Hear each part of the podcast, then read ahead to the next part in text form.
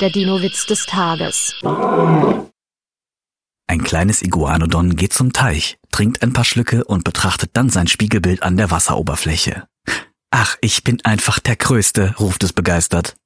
Da wird der kleine Schatten des Iguanodon vom großen Schatten eines T-Rex bedeckt. Und der T-Rex fragt mit tiefer Stimme, wie bitte? Du willst der Größte sein? Ach, nichts für ungut, sagt das Iguanodon kleinlaut. Man redet ja viel, wenn man was getrunken hat. Der Dino-Witz des Tages ist eine Teenager-Sex-Beichte-Produktion aus dem Jahr 2022.